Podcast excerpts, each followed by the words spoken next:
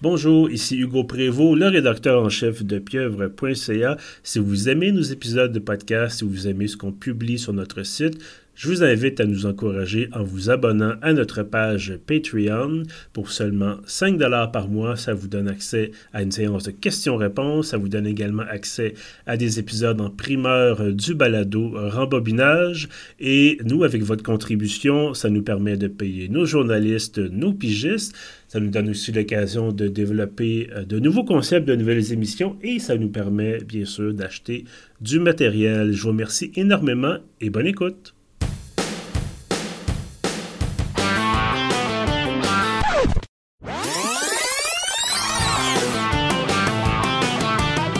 Kevin Laforêt, bonjour.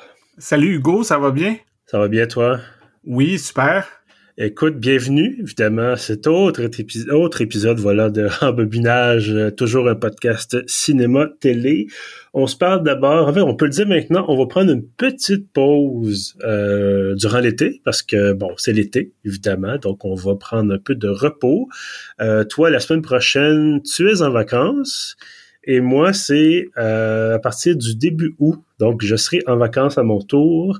Euh, donc, je pense, si je me trompe pas, que c'est notre dernier épisode normal, entre guillemets, régulier, euh, avant, avant cette, cette pause estivale. On a quand même un gros programme aujourd'hui, mais on va avoir pour vous un épisode sur Patreon, donc épisode spécial qui s'en vient, va en primeur pendant un mois sur Patreon. Vous avez déjà entendu le petit message au début de l'épisode, bien sûr.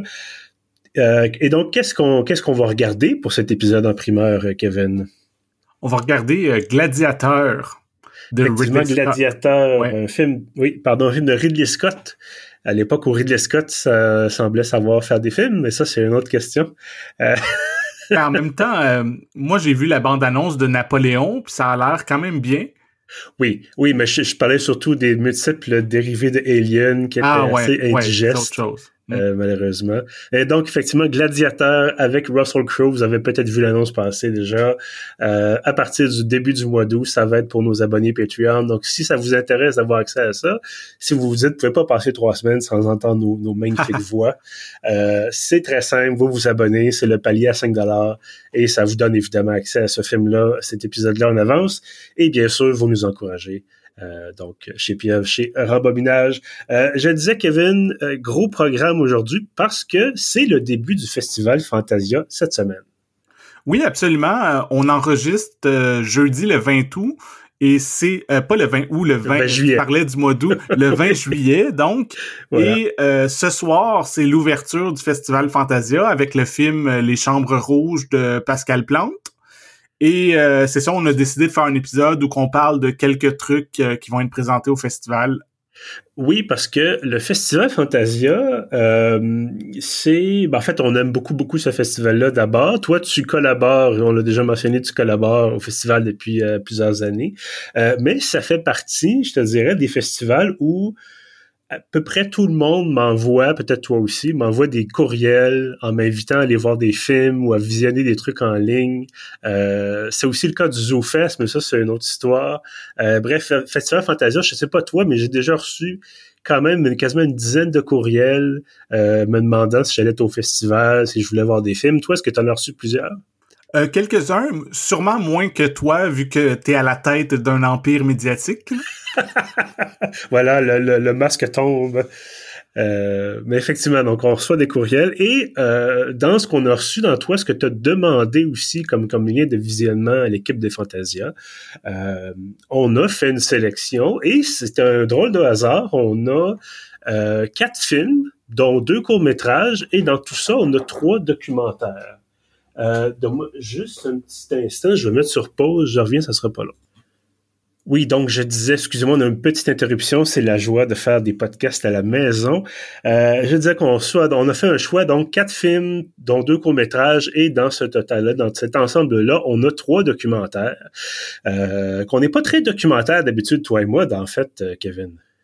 Ben, récemment, on a fait Lynch Oz. Oui. Mais même dans ce cas-là, on l'avait combiné à Mulholland Drive parce que c'est ça, c'est c'est comme une autre euh, façon d'aborder le cinéma, le documentaire. Oui, oui, absolument. Mais dans ce cas-ci, écoute, je ne sais pas toi, mais euh, je pense qu'on a eu la main très, très, très heureuse. On est tombé. Toi, tu avais fait effectivement une sélection déjà dont un des films dont on va parler aujourd'hui. Euh, et moi, je suis tombé. En fait, c'est des films qu'on m'a proposés. Euh, donc là-dedans, il y a encore une fois un excellent documentaire. Je pense qu'on a été très chanceux. En tout cas, mhm. moi, j'ai tout aimé aujourd'hui. Oui, oui, euh, tout est intéressant pour différentes raisons. Ça, ça va être le fun d'en parler. Oui, absolument. Euh, ben écoute, est-ce que tu veux qu'on commence par les courts ou tu veux qu'on commence par les plus longs? Comment, comment tu veux procéder aujourd'hui? Euh, ben, on peut commencer par les cours. Euh, ça, ça devrait être plus court aussi. Après ça, on pourra plus s'étendre sur les deux longs métrages. Absolument. Puis parce qu'il y a beaucoup de choses à dire. Euh, Je suis encore, encore marqué de mes visionnements. Euh, voilà. ben écoute, allons-y pour les cours. Ce sont deux courts métrages qui, ont, qui sont présentés par l'ONF dans le cadre du Fantastique Week-end du cinéma québécois, qui est un, un sous, ben, je vais pas dire sous-événement dans le sens que c'est moins intéressant, mais c'est un événement qui s'imbrique dans Fantasia qu'on a couvert là, chez Piève euh, au fil des années.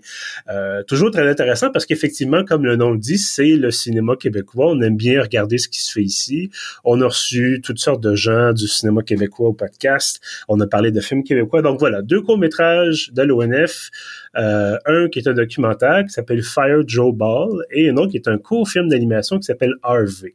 Euh, moi, je me lancerai dans Harvey tout de suite parce que c'est celui que j'ai vu tout de suite avant qu'on enregistre. Euh, c'est réalisé par Janice Nadeau. Bon, je, je connais je connais aucun réalisateur aujourd'hui. Euh, tous des gens évidemment de, de c'est pas des réalisateurs de blockbuster. On n'est pas dans le, Christopher Nolan ou Greta Gerwig. euh, mais donc c'est ça. Harvey, film d'animation de Janice Nadeau. Euh, est-ce que tu veux nous résumer ça très, très rapidement? Parce que c'est à zone 9 minutes, donc on va pas évidemment trop s'étendre sur le, scénario. Euh, oui, euh, ce que j'ai compris, c'est que c'est euh, basé sur un, album jeunesse, un, livre pour enfants qui était illustré par Janice Nadeau. Mm-hmm. Et ça raconte l'histoire, c'est une petite histoire sur le deuil. C'est un petit garçon que son papa décède et on voit un peu euh, les funérailles, tout ça, et euh, il laisse aller un peu son imagination. Je pense qu'on mhm. pourrait résumer ça comme ça. Voilà, absolument. Ben, euh, c'est très... j'ai trouvé ça très joli, très très doux. effectivement, c'est une, une histoire de deuil. C'est jamais facile d'aborder ça, ne serait-ce que pour des adultes, encore moins pour, pour des enfants. donc, je pense qu'en tout cas, le sujet est bien amené, bien, bien exposé, bien disséqué, si on veut. Euh, ça se passe, je pense, dans les années 60. Et euh, donc, c'est ça, le petit garçon perd son père. En fait, deux, deux jeunes garçons qui perdent leur, leur papa et euh, qui essaient, c'est ça, qui essaient de, de, de, finalement traiter cette nouvelle-là dans dans une perspective de, de, vie d'enfant où la mort, on connaît pas vraiment ça, on sait pas ce que c'est. Euh, d'ailleurs, à un moment donné, ils cherchent leur père le lendemain de la, de la mort de celui-ci. Donc, euh, on a vraiment quelque chose, c'est ça, une espèce de comment approcher un peu le deuil, comment comment voir la mort dans les yeux, de, à travers les yeux d'un enfant. Euh, qu'est-ce que tu as pensé du style d'animation, Kevin? Ben ça, c'est une des grandes forces de l'ONF. on le sait, ils ont été souvent en nomination, ils ont même gagné, me semble, des Oscars pour leur court métrage d'animation. Puis ce que j'aime, c'est que, tu sais, maintenant, euh, dans l'animation, surtout ce que Hollywood produit, c'est toujours fait par ordinateur, c'est en 3D mhm. ou peu importe. Et euh, l'ONF, euh, souvent, il retourne vers, vers, les techniques traditionnelles, vers l'animation qui est dessinée à la main ou avec des trucs comme ça. Puis dans ce cas-ci, justement, c'est un style très très classique, très très joli on n'est pas dans euh, l'esbrouf et euh, ok tous les effets spéciaux et les techniques euh, comme je disais par ordinateur fait que je trouve ça le fun surtout pour une histoire que qui est un peu comme des souvenirs qui a un petit côté souvenir d'enfance donc mm-hmm. d'avoir ce style visuel là aussi je trouve ça ça ajoute oui ben c'est ça c'est un style très je vais pas dire enfantin dans le sens péjoratif oui ça pourrait être un sens péjoratif mais encore une fois, c'est très imagé, euh, c'est très très en courbe. Euh, je sais pas si tu vois ce que je faisais. Là, on n'est vraiment pas, euh, on n'est pas dans Spider-Man, The Spider-Verse ou quoi que ce soit. Là, euh, mm-hmm. c'est pas du tout le même genre. D'ailleurs, pas le même budget clairement non plus. Là, Clairement. Mais, mais, en même temps, je veux dire, je disais que pour le, plus récent film de la série animée Spider-Man il y a des, dessinateurs qui étaient par, par dizaines, étaient brûlés. Euh. donc vraiment, là, on est plus dans la bienveillance. Mhm. Euh, puis ça, ça fait du bien de, de voir ça. Euh, écoute, est-ce que est-ce qu'il y a des choses négatives? Je, moi, j'ai rien vu de, de, négatif comme tel dans ce dans ce court-métrage-là. Euh, non, c'est ça, absolument pas. puis surtout que, on parle d'un film de 9 minutes, fait que c'est impossible de s'ennuyer. C'est juste, c'est euh, des bonnes idées, bien amenées, visuellement c'est intéressant, donc euh, on passe un bon moment, puis euh, c'est ça. Comme je pense que l'ONF ils ont prouvé des nombreuses fois au fil des ans qu'ils ont vraiment des hauts des hauts standards de qualité, puis mm-hmm. oui, absolument. Écoute, je pense que j'aurais peut-être préféré avoir accès à la version française, mais ça, c'est vraiment la. Ah, moi, je l'ai en français, justement. Ah oui, j'ai peut-être pris la mauvaise version dans ce cas-là. Ouais, on avait les deux, euh, on avait ah. accès aux deux, mais. Bon. Ben, je suis peut-être un peu trop paresseux, puis j'ai pas lu le document comme du monde. mais en même temps, je veux dire, en anglais ou en français, l'histoire reste la même, les ben, voix sont bien. Vu que c'est un film d'animation, il n'y a pas de, de vraie version parce que dans les deux cas, euh, c'est des personnages animés, donc euh, c'est une voix qu'on ajoute par-dessus les dessins. Oui, voilà, absolument. Donc, effectivement, Harvey de Janice Nadeau à voir dans le fantastique week-end du cinéma québécois. toujours du côté de l'ONF, on a un documentaire avec des vrais acteurs, donc ce n'est pas un dessin animé. Ça s'appelle Fire Joe Ball. Oui, un, documentaire de, je pense, une quinzaine de minutes de Audrey Nantel-Gagnon. Et euh, ce qui est le fun, c'est que ça a un côté un peu euh, fantaisiste, malgré que c'est euh, c'est un documentaire, c'est des, des, vraies personnes qu'on voit à l'écran. Ça raconte un peu le quotidien d'une barmaid. si je me trompe pas, c'est un bar dans Saint-Henri, si j'ai bien reconnu. Et tu sais, vraiment, c'est comme une genre de taverne intemporelle le look de la madame aussi, ça a un côté très euh, années 80 et tout ça. Euh, mais en même temps, la petite particularité, c'est qu'elle a fait sa promotion pour que les gens viennent boire des bières euh, à la taverne via les réseaux sociaux. Fait qu'on voit mm-hmm. comme à travers le documentaire des, des genres de stories Instagram. Et fait que c'est ça, c'est comme l'espèce de contraste entre le côté ah est-ce que ça se passe dans les années 80 mais non il y a la technologie d'aujourd'hui là oui, absolument. Puis bon, euh, comme tu disais, c'est assez temporel. On a les piliers de bar. Je pense pas qu'on voit personne de jeune dans ce, documentaire. Non, c'est tout le monde a l'air euh, d'avoir, euh, je sais pas, 70, 80 ans. Mais j'avais peur que 15, ben, je voyais 15 minutes. Puis généralement, un documentaire, soixantaine, 90 minutes, notre fameux 90 minutes euh, standard. Euh, et d'ailleurs, c'est le cas de, des autres documentaires dont on va parler, là, qui sont vraiment 1h20, 1h30. Euh, mais dans ce cas-ci, 15 minutes, je me disais, qu'est-ce qu'on peut raconter en 15 minutes? Mais j'ai trouvé que le montage était excellent. On a vraiment, on va chercher vraiment l'essentiel de l'histoire de cette madame-là qui s'appelle Joanne, avec un trait d'union en J-O, trait d'union Anne, A-N-N qui comme tu disais, madame de la soixantaine, qui a pas l'air de l'avoir eu facile. Euh, à un moment donné, elle dit quelque chose d'assez, d'assez terrible. elle dit de subtilement être avec son petit-fils. Elle dit quelque chose de subtilement pour pas que son petit-fils comprenne exactement ce qui s'est passé. Mais euh, on comprend tout de suite. Puis j'avais, j'avais de la peine pour cette madame-là parce mm-hmm. que époquée, là. C'est une madame, elle pas, semble, il y a rien qui indique qu'elle consomme de la drogue ou quoi que ce soit, mais elle a eu clairement une vie difficile. Puis c'est sûr que c'est. Est-ce que, est-ce que cette personne-là est vraiment heureuse d'être barmaid? Probablement. Puis c'est pas du tout un mauvais métier, mais euh, ça l'use pareil. Là. Tu, tu bois de l'alcool, tu te couches tard. à un moment donné, ça, ça use malgré tout. Euh, puis donc, c'est ça, le, montage, je me disais, on va-tu manquer des choses? Mais non, non, c'est tout est là, finalement. Toute, ben, toute l'histoire de madame, c'est un peu réducteur, mais l'essentiel l'histoire de la madame est là, puis ça fait un bon documentaire d'une quinzaine de minutes. Oui, oui, je suis d'accord que c'est un truc que j'ai remarqué justement que même si c'est pas un long métrage, on a l'impression d'avoir un portrait complet. Euh, on n'a pas l'impression que ah c'est juste comme euh, un extrait de quelque chose de plus long. On est comme vraiment ok c'est ça qu'on nous présente puis tout est là. Puis aussi je veux revenir euh, je disais qu'il y avait un côté un peu fantaisiste. Il y a des presque des numéros musicaux avec des chansons de Marjo où que euh, Joanne fait soit du lip sync ou euh, vers la fin il y a même une mise en scène et tout ça. C'est comme un peu euh, pour la sortir de, de son quotidien et de, de, de, de, sa taverne qui on ne peut plus terre à terre. Il y a comme le côté un peu ses rêves, ses fantaisies, peut-être même ses fantasmes, tout ça. au début, c'est la chanson provocante de Marjo. Là. Oui, absolument. Puis elle explique elle-même, euh, dans un de ses messages qu'elle met sur les réseaux sociaux, elle dit ah bon, euh, comme tu l'as dit, elle aime ça chanter.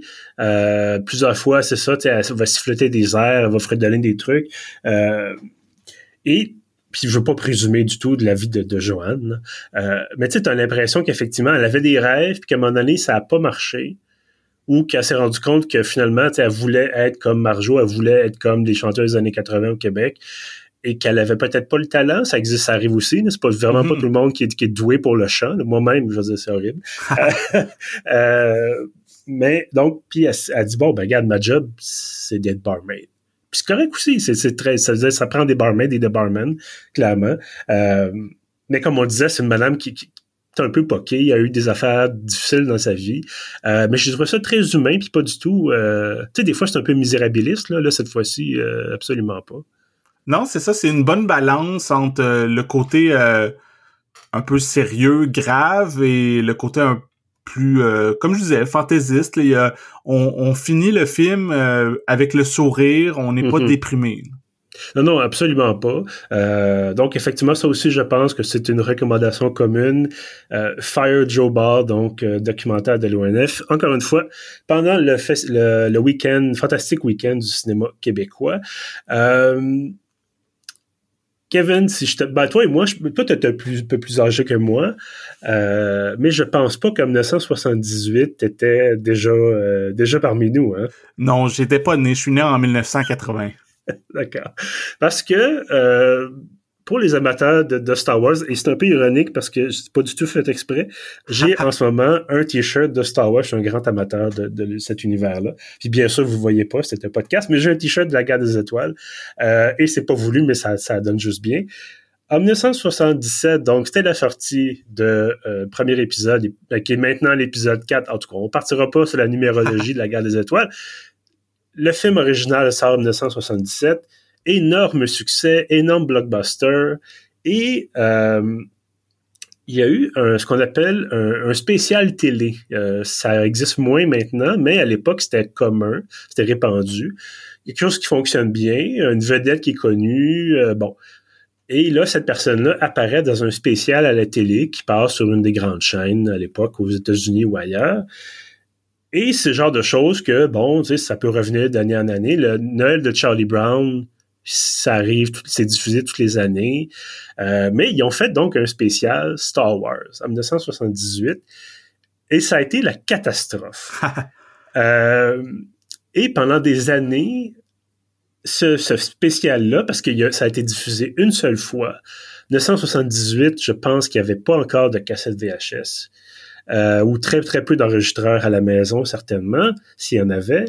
Donc, c'est resté un peu dans, dans les limbes et ça a circulé sous le manteau. Il y a des rumeurs comme quoi c'était vraiment horrible, puis bon, horrible dans le sens mauvais, pas horrible dans le sens euh, Luke Skywalker explose, là, c'est pas... Euh, euh Bref, donc, et il y a un documentaire euh, qui s'appelle Disturbance in the Force, c'est toi qui l'avais demandé en lien de visionnement, et je suis très content que tu l'aies demandé ouais. de visionnement. Donc, un documentaire sur ce spécial, ce Holiday Special de Star Wars. Qu'est-ce que tu as pensé, toi, de Disturbance in the Force? Ben, j'ai adoré ça, puis euh, c'est ça, moi, quand j'ai vu que ce film-là était disponible, qu'il allait être présenté à, à Fantasia, je, sais que tu es un grand fan de Star Wars. Je me suis dit, ah, on, on est dans notre zone de confort, on va avoir du fun à en parler. Et ouais, j'ai adoré le documentaire. Euh, c'est très ludique. Tu sais, c'est sûr que dans la forme, c'est assez classique. Euh, on voit des, des, têtes parlantes. Là, il y a des gens qui apparaissent, qui nous qui nous racontent tout ça. Il y a autant des gens qui ont travaillé sur l'émission spéciale euh, des fêtes, soit des scénaristes, réalisateurs ou des techniciens, tout ça. Et il y a aussi, euh, je sais pas si on peut dire des fans, mais du moins des fans de Star Wars et qui, qui ont un certain âge souvent qui est qui est comme Kevin Smith euh, mm-hmm. ou Weird Al Yankovic qui sont assez vieux pour avoir écouté l'émission quand elle a été diffusée à la télévision en 78 et euh, tout ce beau monde là nous raconte un peu l'histoire de du holiday euh, du holiday special. Et ce qui est le plus intéressant je crois c'est qu'il y a énormément d'images d'archives. Donc si vous l'avez pas vu, je, je sais que maintenant c'est un peu plus facile de le trouver. Euh, je ben, il est sur YouTube. Il est sur, YouTube, tout ça, mais honnêtement, j'ai essayé de l'écouter sur YouTube, puis c'est pas regardable.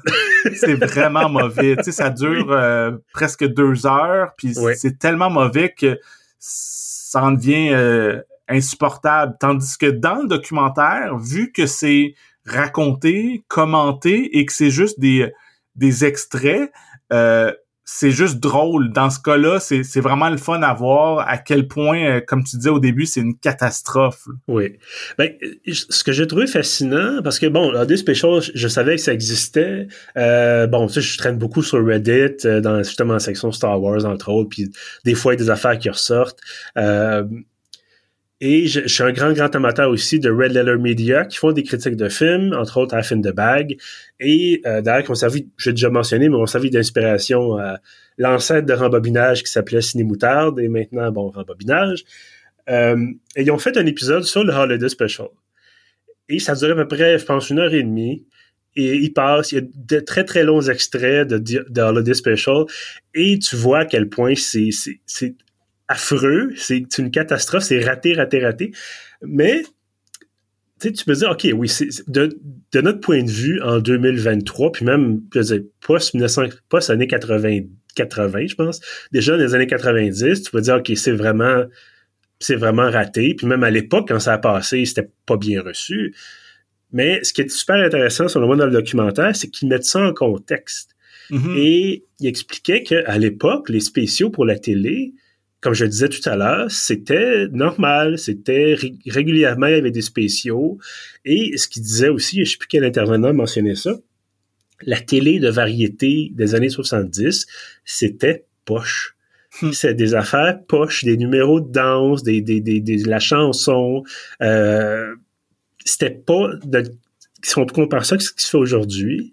Euh, D'ailleurs, il se fait plus beaucoup de télé de variété aujourd'hui, euh, euh, mais ça, ça, ça passerait pas. Donc, à l'époque, c'était normal d'avoir de la musique puis de la danse. Puis il y avait un moment donné, il y a un, euh, il y a un, gars qui a fait de la télé pendant longtemps, qui était aussi dans le groupe des Osmonds, je pense, euh, qui faisait le, show de variété Donnie and Mary, puis il disait, je reviens pas qu'en 1900, après la sortie de Star Wars, l'original, on pouvait faire ce qu'on voulait à peu près avec la propriété intellectuelle.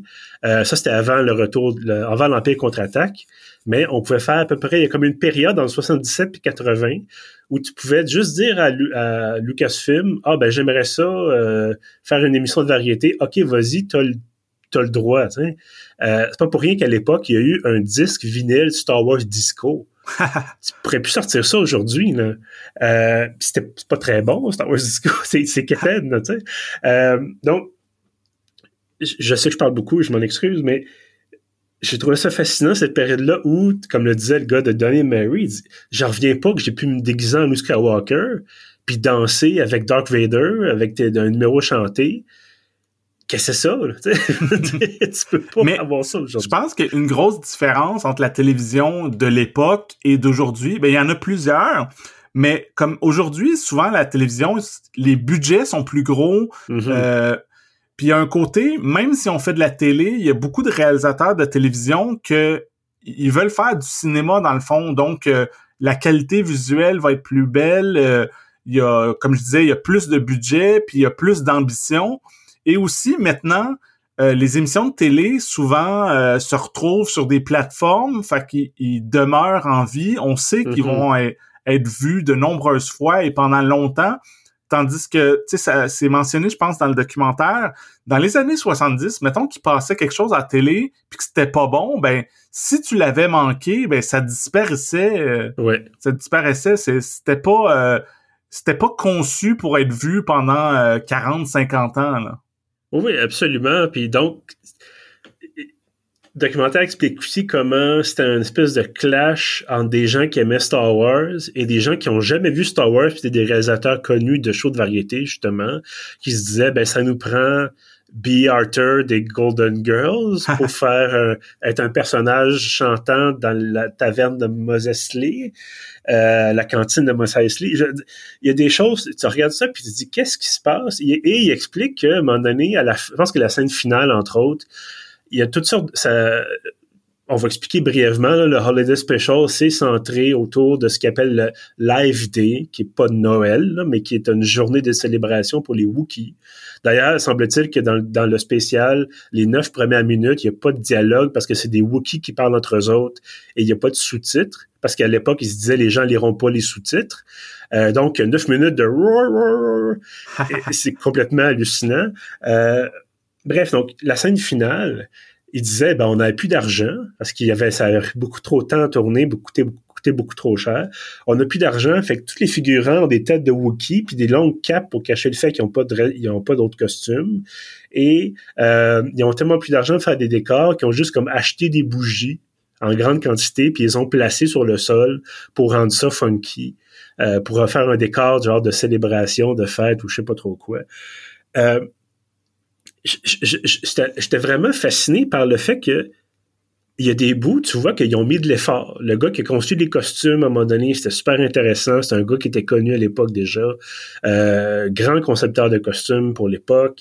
Il a fait des affaires intéressantes, mais de l'autre côté, tu as neuf minutes de au début, où tu as des trucs genre Carrie Fisher qui a l'air d'être sur la drogue, ou Marc Hamill qui a beaucoup trop de maquillage d'en face. Euh, et tout le monde qui a l'air de jouer là-dedans parce qu'il faut qu'ils payent leur épicerie. Euh, c'est, je trouve ça fantastique. J'en reviens toujours pas. ouais, ben c'est ça, c'est tellement, ça c'est un cas que c'est c'est tellement mauvais que ça en, ça en devient fascinant. Puis c'est là toute la raison d'être du documentaire de pourquoi et comment on en est arrivé là. Parce que c'est pas juste euh, ordinaire et euh, oubliable. C'est vraiment, tu vois ça? Et comme je disais, euh, là, moi, j'ai vu des extraits. J'ai pas réussi à l'écouter au complet, mais euh, je parle du, du Holiday Special, pas le documentaire. Mais de ce qu'on en voit, c'est comme je vais me rappeler ça toute ma vie. Puis je pense que quand je vais écouter quelque chose de Star Wars, ça va rester dans ma tête de tous ces trucs-là. Ou puis je pense même que hum, Maintenant, euh, à l'occasion, dans les séries télé de Star Wars ou des trucs, il y a des petites références. Des fois, on mentionne Life Day ou des petits trucs comme ça, comme des clins d'œil. Ben, en fait, Day, je pense que c'est devenu officiel, mhm. intégré dans l'univers de Star Wars. Disney en fait mention une fois par année. Euh, dans, il disait aussi un documentaire, il y a, un court métrage d'animation où c'est la première fois qu'on voit Boba Fett. C'était avant l'Empire contre-attaque, encore une fois. On voit Boba Fett et il semble-t-il que c'est une qualité d'animation vraiment excellente. Les extraits qu'on voit, là, ça a l'air très, très bien fait. Euh, ça, ça aurait pas vieilli aujourd'hui, ça reste très bon. Et Boba Fett a une arme qu'on a repris, qu'on voit dans la série Mandalorian. C'est son une espèce de long fusil euh, à énergie. On sait pas trop comment ça marche, mais c'est le genre d'affaires qu'effectivement les gens ramènent et c'est comme devenu un running gag, euh, mais en même temps un running gag respectueux, parce que ça a marqué finalement les esprits. Euh, il, y a des entre, il y a des entrevues avec entre autres Dave Filoni qui s'occupe de faire le Mandalorien et avec John Favreau qui s'occupe aussi de travailler sur des produits Star Wars. Euh, puis eux autres ils disent ouais, oui c'est bon. En gros, ils sous-entendent que c'est un accident de voiture au ralenti, mais euh, que ça les a inspirés. Et ce qui est très drôle avec ça, c'est que, tu sais, au fil des années, Mark Hamill, Carrie Fisher, Harrison Ford sont devenus bons joueurs. Ils ont fait comme, OK, oui, on a été là-dedans. On nous en parle relativement souvent. C'est drôle. Euh, il y a des gens qui veulent plus en entendre parler. Des réalisateurs veulent plus en entendre parler. Mais Lucas, George Lucas, longtemps dit, si j'avais un marteau puis une machine à remonter dans le temps, j'irais détruire toutes les copies. euh, puis lui, comme il a été là peu de temps dans le projet, mais on l'accuse encore d'être responsable de ça. Oui, ben à la base, euh, il a donné son, euh, accord, puis euh, on nous explique qu'il était supposé de travailler quand même sur le spécial, mais finalement, après une journée, il a comme fait, bah, faites ce que vous voulez, puis il a comme un peu abandonné, là. Oui, donc c'est encore une fois, c'est une époque vraiment fascinante où, parce qu'il n'y avait pas nécessairement, en tout cas, il y avait beaucoup moins de contrôle sur l'univers qu'il peut y en avoir aujourd'hui. Aujourd'hui, tu arrives chez Disney puis tu disais je voudrais faire un holiday special de Star Wars puis ils vont te regarder vraiment en croche. Quoique ils ont fait un spécial de Noël euh, en, animation avec des bonhommes Lego sur Star Wars, je mm-hmm. pense. Mais tu sais, ça a pris euh, ça a pris 50 ans quasiment avant qu'ils fassent quelque chose dans ce genre-là. C'était vraiment c'était un champ de mine cette histoire-là. Donc, euh, bref, extraordinaire documentaire. Je sais pas si toi, t'as as, apprécié ça autant que moi. Ah oui, j'ai adoré ça. C'est super drôle, divertissant, puis euh, ça, ça résume bien toute cette saga-là autour de la création du spécial. Puis euh, je pense que, tu sais, je me répète un peu, mais comme je disais, vu que personne n'a le goût de, de, souffrir pendant deux heures puis regarder vraiment le special, la l'alternative qui est vraiment agréable, c'est regarder le documentaire et euh, ça donne une très bonne idée, très complète de ce qui se passe dans le spécial, mais on en rit un peu, on s'amuse. Oui, puis je pense que si quelqu'un aime Star Wars, euh, parce qu'il y en a des, des, des, fans finis, là, des gens OK, il faut que le bouton de l'uniforme soit à bonne place parce que sinon, euh, ça correspond pas à ce qui est affiché une demi-seconde en 1983. Là. Euh, il y a du monde comme ça, c'est un peu intense, mais faut se rappeler que c'est un, une franchise de divertissement. Euh, faut pouvoir en rire, faut pouvoir trouver ça absurde de temps en temps. Euh, tu sais, faut on peut dire qu'il y a des moments où c'est très très bon. Je veux dire, moi, je suis le premier à le dire qu'il y a des moments où je trouve ça fantastique Star Wars. Puis ça, depuis que j'ai 8 ans, je pense, j'ai un amour fou pour Star Wars. Mais il faut être capable de critiquer et il faut surtout être capable de dire il s'en est fait des niaiseries, euh, dont ça. Euh, c'était une grosse niaiserie. Et de voir ce documentaire-là, moi, je me sentais... Euh, je vais pas dire conforté parce que c'est vraiment un anglicisme, mais je me sentais comme, comme si on confirmait que ma vision de cet univers-là, ce monde-là, était valide. Dans le sens où, comme je le dis, c'est un, un bel univers de science-fiction, beaucoup de choses là-dedans mais c'est juste on, veut juste du fun des fois puis ce documentaire là ça rappelle que ben, Star Wars c'est pas juste des grosses pièces c'est du plaisir aussi ouais ben c'est ça c'est comme sans dire que le, spécial de variété est bon mais comme tu dis c'est ça montre que au départ Star Wars ça se prenait pas tant au sérieux c'était mm-hmm. pas supposé de de changer la vie des gens puis euh, être leur philosophie ou si c'est pas leur religion. C'était comme, OK, c'est un truc euh, un peu de série B, de science-fiction avec des bonhommes, puis euh, des jouets, puis euh, ah ben pourquoi pas, on va faire une émission où tout le monde chante, tout le monde danse, puis ça donnera ce que ça donnera. Voilà. Donc voilà, Disturbance in the Forest, ça va être projeté dans le cadre de Fantasia. Je pense encore une fois très forte recommandation commune, n'est-ce pas? Ah oui, absolument. Je pense que le moindrement que vous êtes intéressé par Star Wars, ça vaut la peine d'aller voir le documentaire pour justement euh, mieux comprendre euh, l'histoire de, la franchise. On termine l'épisode avec quelque chose d'un peu moins drôle. Euh, en fait, de beaucoup moins drôle. Mais un peu drôle aussi quand même. Un peu drôle aussi, mais drôle pour des fois des mauvaises raisons peut-être. documentaire qui s'appelle Satan Wants You. Peux-tu nous résumer un peu de ce dont il est question? Euh, oui.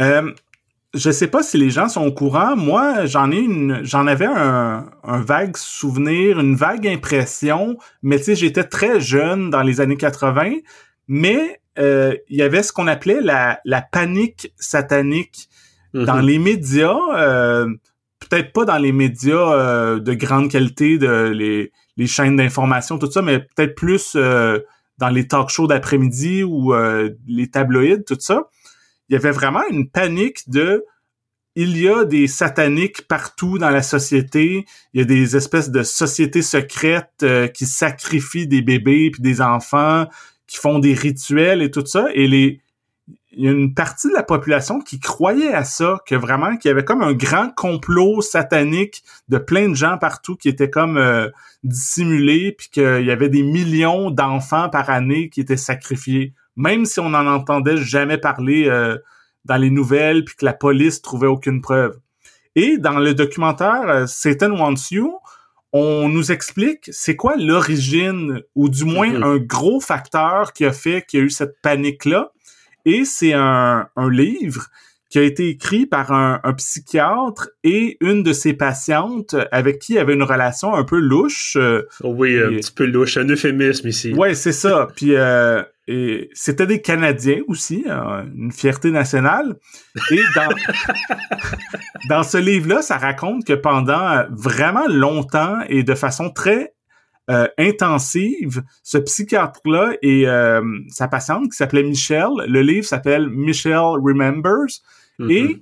elle, euh, il a comme fait se rappeler supposément que quand elle avait 5 ans, euh, elle a été la victime pendant, je pense, 14 mois de, rituels sataniques, qui avait plein de bébés qui étaient massacrés autour d'elle, que des, on lui lançait des, euh, des araignées, des serpents, qu'elle se faisait faire différentes tortures, tout ça, puis quelque chose que, genre, elle avait jamais euh, mentionné à personne et même qu'elle s'était jamais rappelé et c'est comme sorti de sa tête subitement. Nous, on peut se dire, ben, OK, est-ce qu'elle a des problèmes de santé mentale? Est-ce qu'elle divague? Est-ce que c'est son imagination? Mais pour une raison étrange, euh, le psychiatre, euh, il a pris les enregistrements de ces séances-là et il en a fait un livre. Et ce livre-là est présenté comme voici l'histoire vraie d'une femme que quand elle était enfant, euh, elle a été la victime euh, d'une espèce de secte satanique. Et c'est à cause de ce livre-là qui a été un méga succès que un peu tout le monde a, ben pas tout le monde, mais une grande partie de la population aux États-Unis a capoté pendant le reste des années 80 en se disant ah il y a des sataniques partout euh, qui vont enlever nos enfants. Oui, ben c'est assez fascinant de voir ça avec du recul. Moi, évidemment, j'étais beaucoup trop jeune. Je sais pas à quel point ça s'est rendu au Québec, d'ailleurs, cette, euh, cette tendance-là. Euh, moi, j'en ai entendu parler plus récemment parce que euh, il s'est mis à y avoir des films d'horreur qui s'appuie sur cette, idée-là que dans les années 80, effectivement, euh, tout le monde sacrifiait des bébés, puis bon, euh, qu'il y avait des, justement des, des, des, satanistes un peu partout, que tout le monde avait des, des robes noires, puis des, dessiné des pentagrammes sur le sol. Bon. Euh, et bon, j'ai joué à certains jeux. Il y a un jeu vidéo aussi qui s'appelle Fate, qui est euh, qui est un jeu d'horreur en rétro, entre guillemets, en version un peu Atari, euh, qui se déroule justement dans les années 80 avec comme thème de fond cette panique-là. Euh, puis là, vous jouez un prêtre qui fait... Bon, il y a vraiment des exorcismes, il y a vraiment des, des démons là-dedans, mais bref, contrairement à la, vraie vie. Euh, et donc, je connaissais un peu ça, et, j'ai commencé à écouter ce documentaire-là. J'avais vaguement entendu dire que c'était effectivement une femme de Victoria, Colombie-Britannique, euh, mais j'ai été flabbergasté, j'étais, j'étais quasiment tombé à bas de ma chaise en écoutant ça, puis en me disant à quel point les gens étaient crédules, parce que euh, tu disais, bon, ça s'est pas ramassé dans les médias mainstream. Il y a quand même des extraits du film où c'est Larry King que quelqu'un a mm-hmm. entrevu, puis cette personne-là se dit victime, en tout cas survivante d'un culte satanique. Euh, et Larry King a l'air de trouver ça très normal, très très vrai, ou en tout cas assez pour l'avoir en entrevue. Euh, Mais en même temps, Larry King, c'était un peu un genre de Denis Lévesque. Tu sais, c'était pas, c'était pas l'équivalent de mettons Radio Canada euh, lance la panique satanique. C'était quand même des médias un peu plus euh, sensationnalistes. Effectivement, mais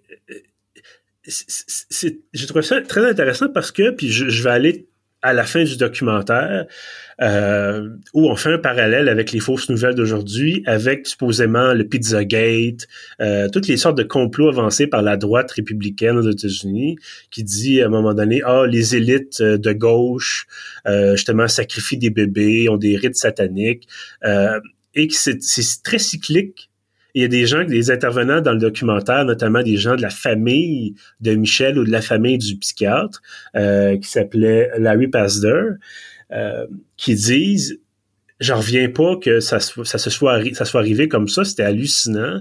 Puis on savait que c'était pas vrai. Puis à un moment donné, ils ont fait leur recherche.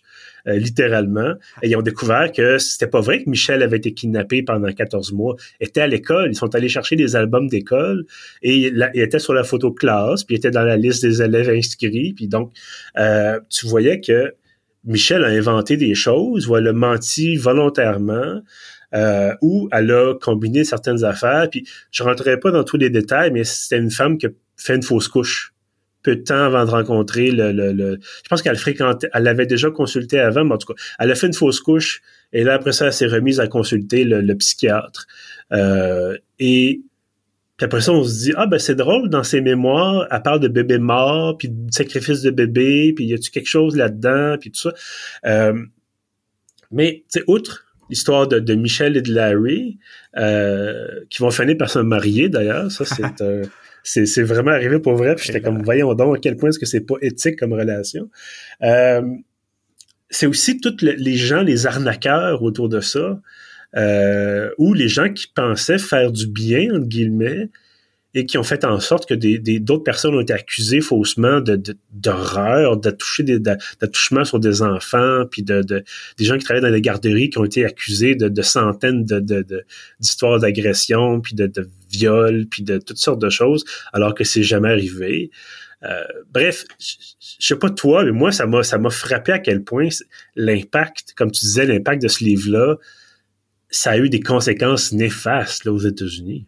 Oui, vraiment. Puis euh, ce qui est intéressant dans le documentaire, c'est que au début, euh, mettons qu'on connaît pas l'histoire, qu'on sait pas que tout ça c'était un peu euh, des divagations, c'est vraiment présenté comme si c'était réel. Au début, c'est troublant, c'est comme un peu un mm-hmm. documentaire de true crime, puis on, on raconte un peu en, sérieusement que tout ce qui s'est passé avec le psychiatre, puis elle qui avait ses souvenirs, tout ça, mais peu à peu, on, se met à se dire, OK, c'est, c'est quand même ridicule et incroyable ce qu'elle raconte. Ça se peut pas que ça soit vrai quand euh, elle, voit des apparitions de Satan et euh, de la Vierge Marie euh, qui lui parle en français, qu'elle appelle ma, ma, mère.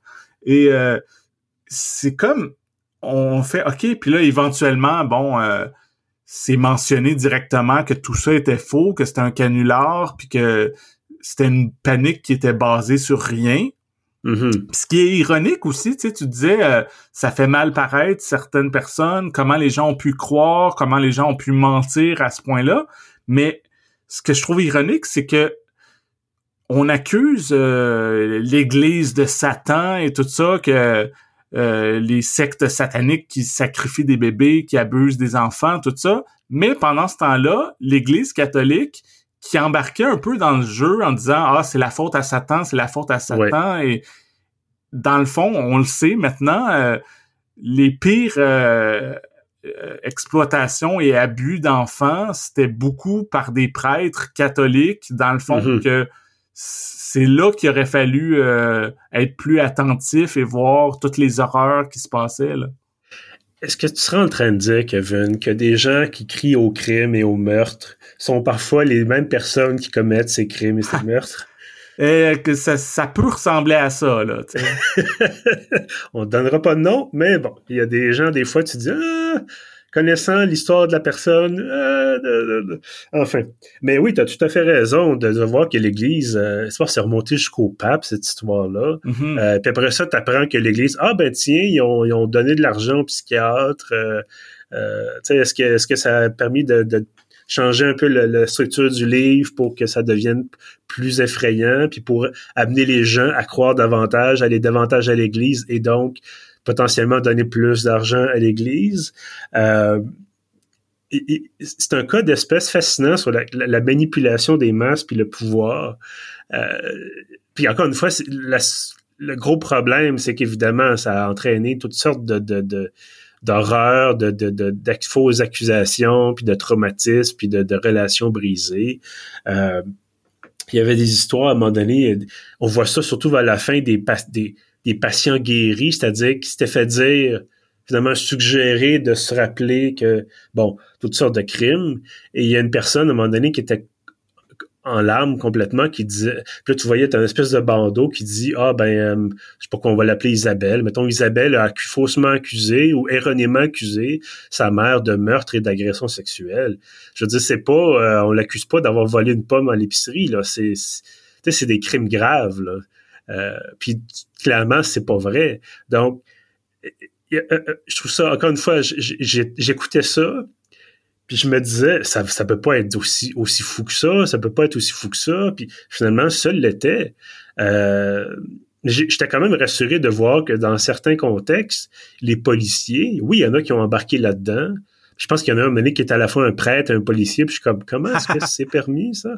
Euh, mais je fais, une parenthèse, mais je pense que ça lève aussi le voile sur une partie de la société américaine où la religion est extrêmement présente euh, et que peut-être qu'effectivement, dans les années 80 aux États-Unis, bon, euh, euh, il y a eu des problèmes économiques, c'était Reagan, on avait peut-être plus de criminalité, effectivement, il y avait le problème de la drogue, bon, le sida commençait à arriver malheureusement aux États-Unis, et peut-être que devant tout ça, ben, les gens se sont dit, ça prend un coupable facile, plutôt de dire, ben, il faut changer la structure du, société, de la société au complet. Faut, bon, euh, un peu comme ici, on dit, il y a problème d'itinérance, mais le problème d'itinérance, c'est question de drogue, de santé mentale, de logement, de revenus.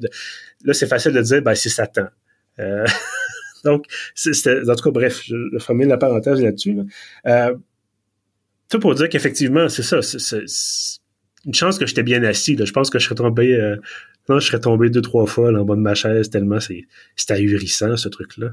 Oui, oui, c'est une histoire absolument incroyable. Puis, euh, tu sais, tu disais que c'est un, c'est un documentaire qui est pas, euh, c'est pas aussi euh, drôle, mettons, que celui sur Star Wars. Mais moi, j'ai quand même ri à plusieurs reprises parce que c'est tellement exagéré.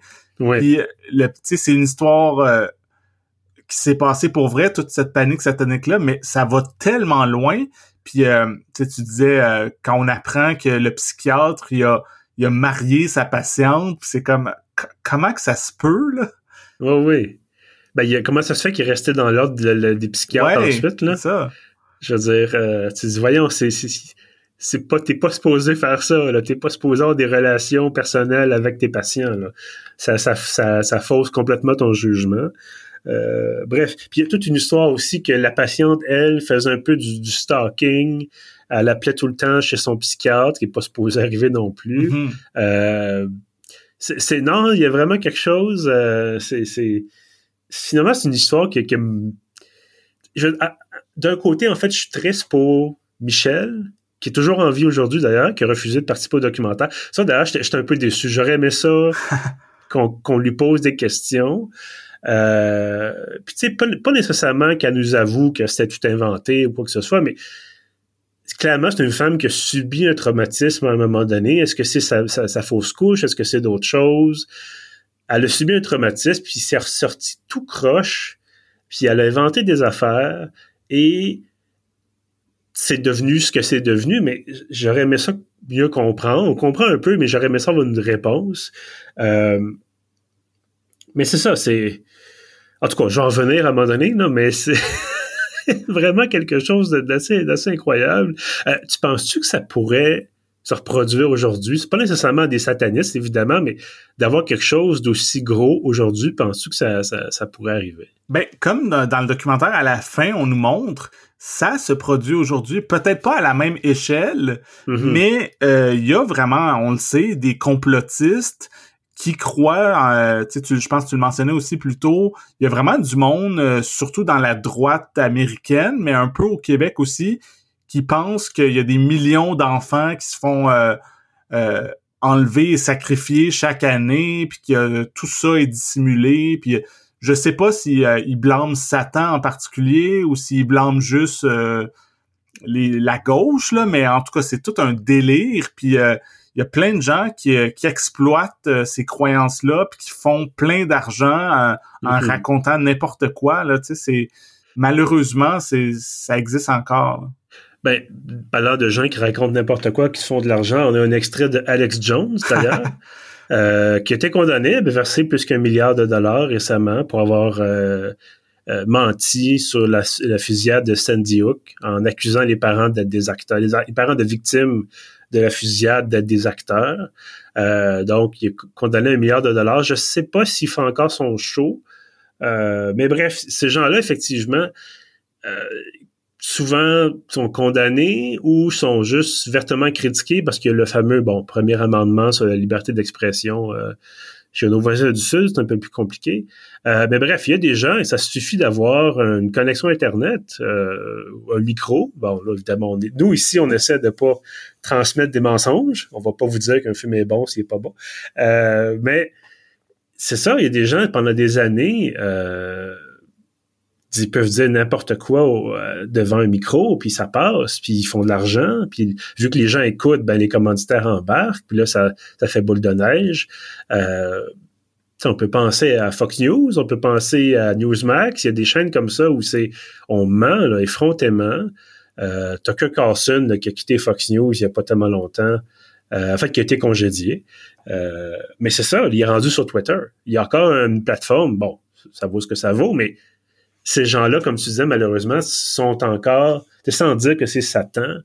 Euh, il y a vraiment quelque chose. Là, c'est rendu les globalistes. Au lieu de les satanistes, c'est les globalistes. Euh, bref, est-ce que tu recommandes Satan Wants You? Oui, ben, comme tu disais au début de l'épisode, je pense qu'on recommande tout ce dont on parle aujourd'hui.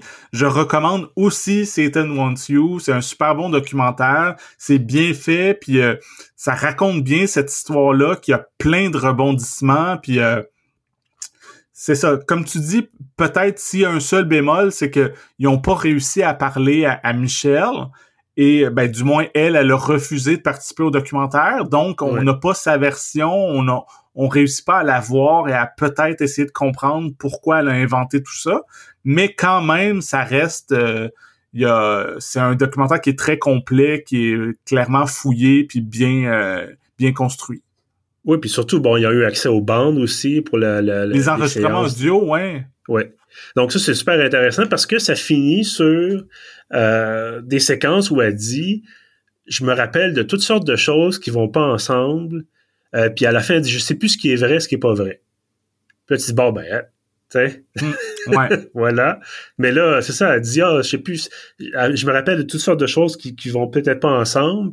Puis là, t'as le psychiatre qui dit ben peut-être que ça va faire du, ça va, ça va avoir du sens plus tard.